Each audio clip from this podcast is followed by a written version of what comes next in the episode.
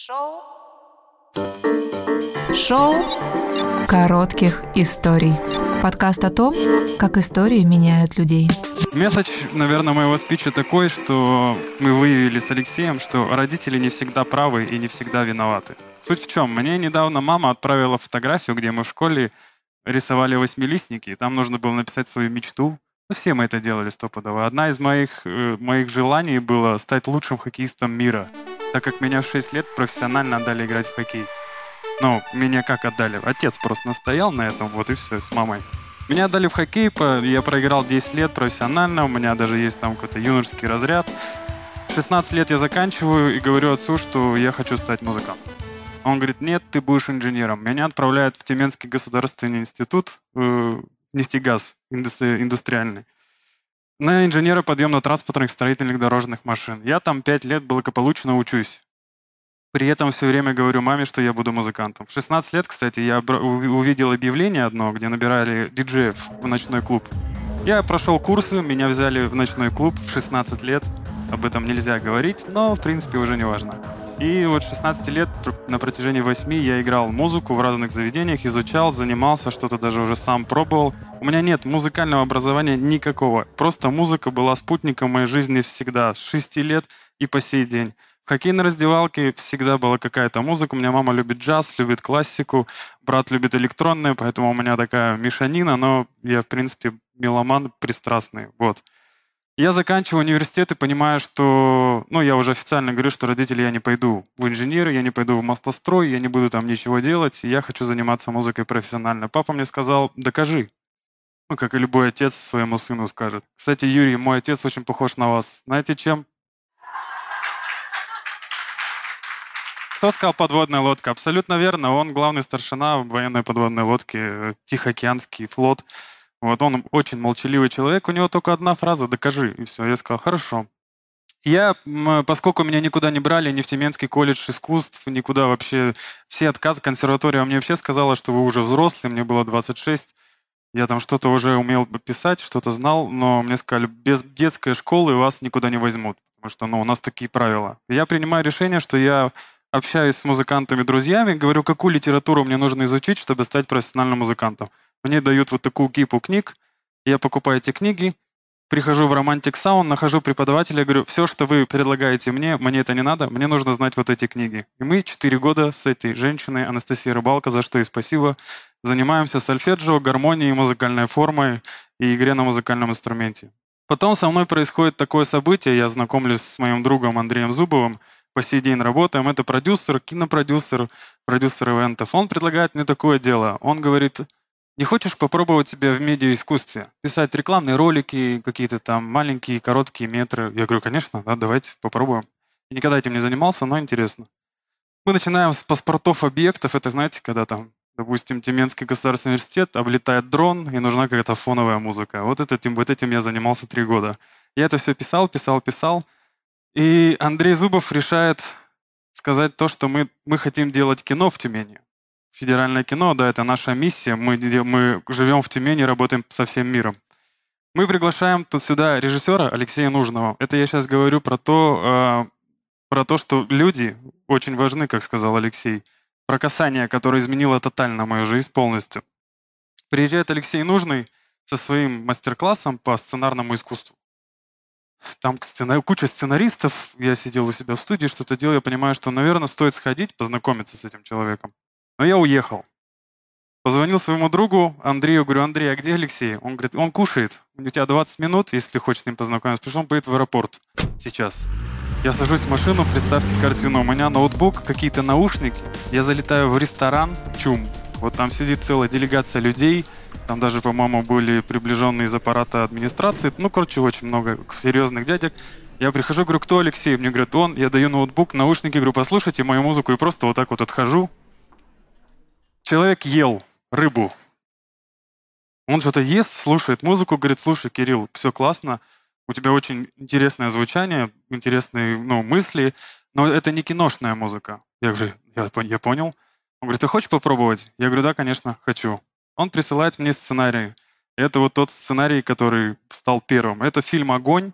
мне присылают сценарий, говорят, прочитай сценарий, напиши какую-нибудь сюиту минимальную. Я написал какую-то минимальную сюиту.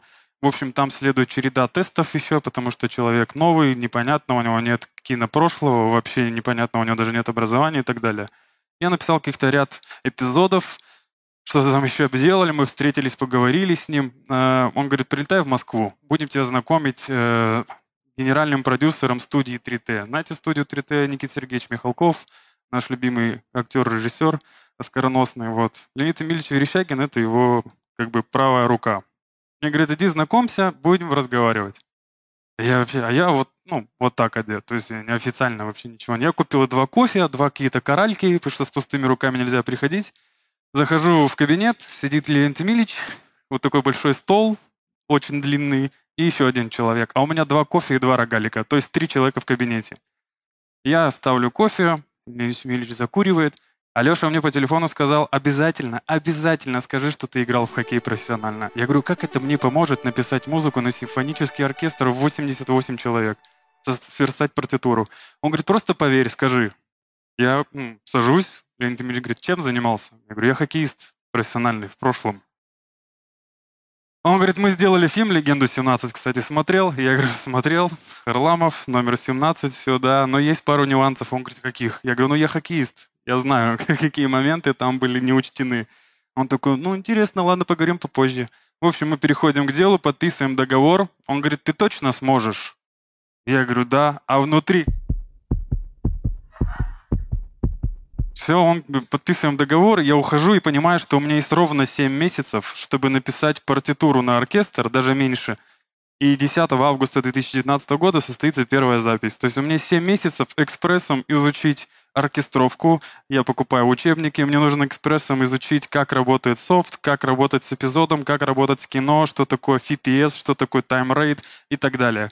Я все это быстро, жадно изучаю из-за этого развожусь, но не суть. Потому что я очень сильно любил свое дело. В общем, 10 августа я выхожу на сцену в оркестровую яму, где передо мной сидит 88 человек. У меня вот такой чемодан нот. Я всем вот так вот расставляю, кланяюсь, а внутри просто... Я просто не знал, как себя вести. Но вопрос в том, что поскольку я человек без образования и самоучка, а там Э, Сергей Иванович Скрипка, это народный артист, дирижер, руководитель оркестра кинематографии Российской Федерации. Это, господи, это топовые музыканты. Меня вызывают к нему в кабинет. Он кладет вот так вот ноты и говорит, как поем? Я говорю, поем? Он говорит, поем. Я говорю, поем. Он говорит, как поем? Я, ну, я понимаю, что он имеет в виду про другое. У скрипках есть несколько штрихов. Он спросил, спиката или стаката. Тут я-то подкованный был. Я говорю, мне нужно стаката, акцентированный. Он такой, ну все, где учился? Я говорю, по книжкам. Такая пауза. Он говорит, ну каждому свое. Я говорю, согласен. В общем, три дня проходят великолепно, ни одного вопроса. Музыканты справляются с музыкой, вообще все прекрасно. Меня даже похвалили за правильно оформленную, корректную партитуру, без каких-либо нареканий. Все происходит великолепно. Я дарю Сергею Ивановичу коньяк. Говорю, спасибо вам за работу, ухожу. И 20, в 2019 году выходит фильм «Огонь» с Константином Хабенским, за, за что я получаю номинацию за лучшую музыку к фильму на «Золотом орле» 2022 года.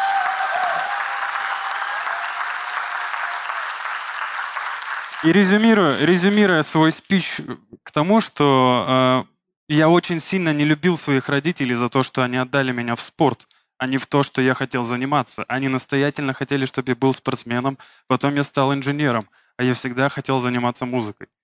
Но это каждый день рождения им говорил, потому что, типа, папа, ну ты, типа, зачем ты так сделал? Мама, ну ты же, ты же любишь музыку, ты же видишь, что я вот туда иду. Но папа потом сказал, доказал. Все, все. Когда я принес номина... Это не награда, и это хорошо, что не награда. Я принес номинацию, папа сказал, что я тебе верю, иди своей дорогой, главное, будь там лучшим что мы постараемся сделать. Это я к чему? Родители не всегда правы, не всегда виноваты. Но если бы мне сейчас дали этот листочек, если бы преподаватель или кто-либо восьмилистник мне дал, то тогда я был мечтателем, а сейчас я осознанно выбрал свое дело и буду им заниматься до конца. Он был, был совершенно другой. Спасибо.